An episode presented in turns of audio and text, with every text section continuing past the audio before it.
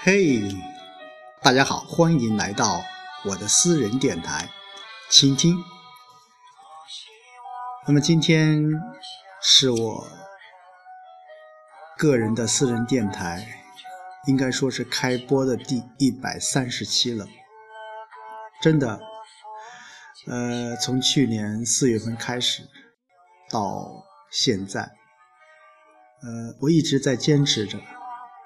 呃，没想到一坚持就有一百三十期了。呃，那么首先还是感谢，对我个人来讲，感谢我的这份坚持。另外，也是很多关心支持我这个自媒体栏目、倾听所有的倾听者吧。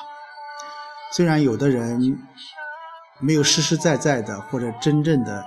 完整的听过我的一期节目，但是只要你打开，哪怕听了一秒甚至十秒，我也由衷的感谢。那么，首先还是进入我为大家读党章的板块。第二十七条，党的地方各级委员会全体会议选举常务委员会和书记、副书记。并报上级党的委员会批准。党的地方各级委员会的常务委员会在委员会全体会议闭会期间行使委员会职权，在下届代表大会开会期间继续主持经常工作，直到新的常务委员会产生为止。党的地方各级委员会的常务委员会定期向委员会全体会议报告工作，接受监督。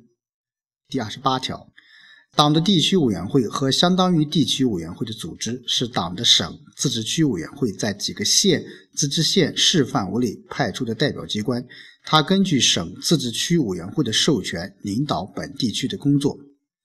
第五章，党的基层组织，第二十九条。企业、农村机关、学校、科研院所、街道社区社会组织、人民解放军连队和其他基层单位，凡是有正式党员三人以上，都应当成立党的基层组织。党的基层组织根据工作需要和党员人数，经上级党组织批准，分别设立党的基层委员会、总支部委员会、支部委员会、基层。委员会由党员大会或代表大会选举产生，总支部委员会和支部委员会由党员大会选举产生。提出委员会选候选人要广泛征求党员和群众的意见。好，那新的一周又将开始了。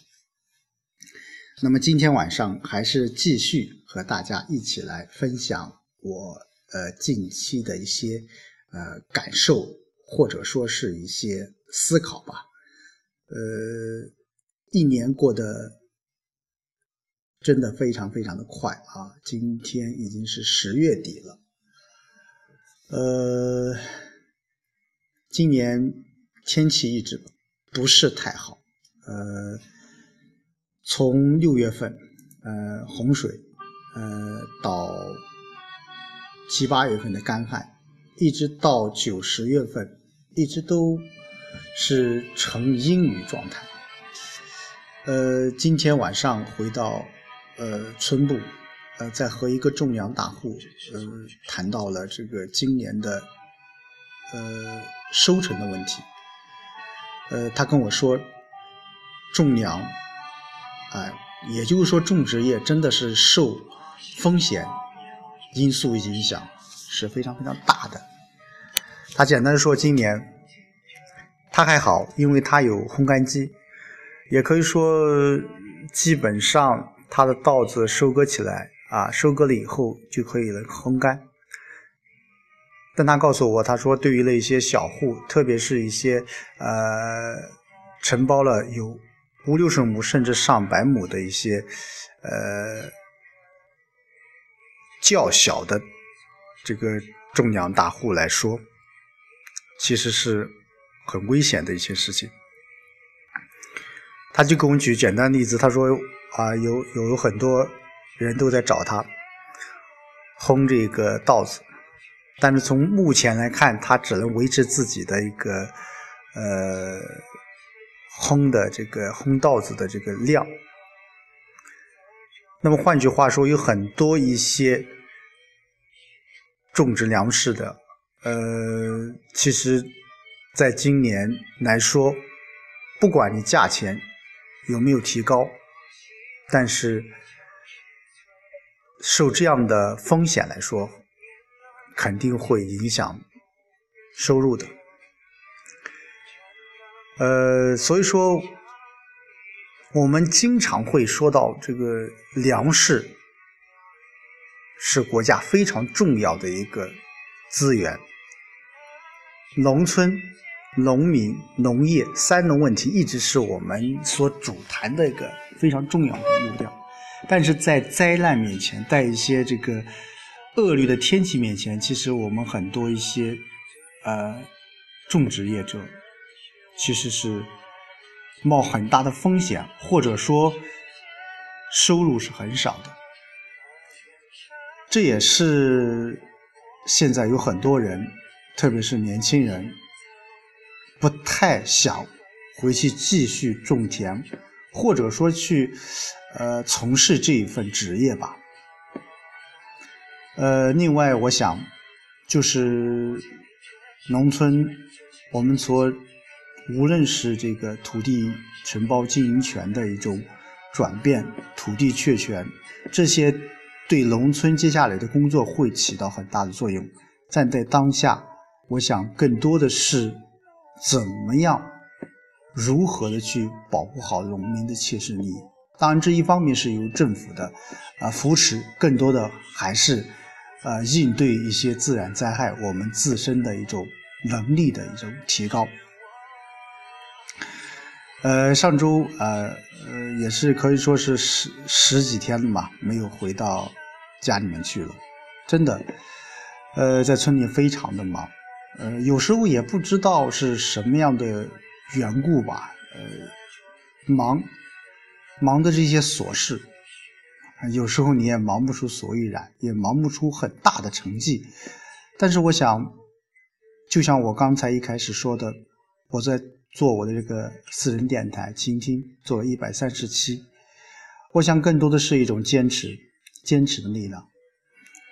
呃，三年的选派生活已经将近了三分之二，啊，不是将近三分之二，已经过了两年了，还有一年的时间，我想我会继续的努力，也会继续坚持下去，运用我最大的能力，啊，尽我最大的呃。想法和思考的能力，去做好自己的本职工作。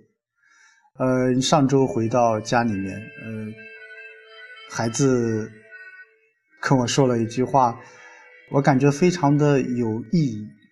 呃，说实话，现在我还是在租房子住。那天晚上，嗯，儿子跟我说。猛然跟我说了一句话，他说：“爸爸，其实有一张床，就是拥有一个家。”诶，我感觉到非常的这个惊奇，诶，他怎么有这种想法？十岁的孩子，呃，说实话，现在十岁的孩子比我们那时候啊要成熟了很多。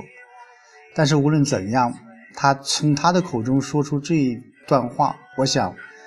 这也是对我个人很多一些思想、很多一些理念是有很大的冲击的。在过去，我们都想我们要去努力去改变，去改变不想在农村种田的日子。那时候。考学、读大学时候，也可以说是我们这些农村人、农村的孩子走出农村非常重要的一个途径。但是，我想现在其实也不一定了。真的，未来的竞争、未来的社会需要的人才，他不仅仅是有学历的，是考入名牌大学的。我想，更多的是一种对未来科技。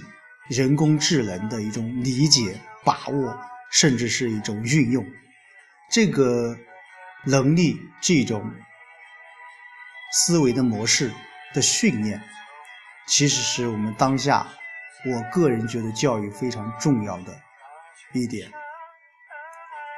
呃，我们举简单例子吧，前十年吧，不有前十年，我们都在说要戒孩子的网瘾。但是现在大家可以想一想，哪个孩子不会上网？哪个孩子不会使用手机呢？是的，呃，有很多很多一些事情，呃，就是从全世界路过，我们只有路过了，我们才会有感受。就像我，你经历过了。那时候几个月才会有一顿肉吃的感觉，你走过了考不上大学时候那种茫然、那种彷徨，你走过了找不到工作时候那种由内而外的忧伤。呃，说实话，这些东西你只有经历了，你才能够真正的体会到。再回到我的选派生活，是的，两年的生活真的非常的辛苦，也非常的累。但是回过头来，我再看过我这两年的选派生活，其实我是蛮充实的。一点，我在这样一个非常充裕的环境当中，我在为自己充电；另一方面，我再一次接触了土地。接触了农民，接触了农业，接触了最基层的我们的老百姓。我想，世界上最难的事情其实就是跟人打交道。世界上最难管理的也是人。如果把人理解透了，管理好了，我想，其他的事情都会 OK 的。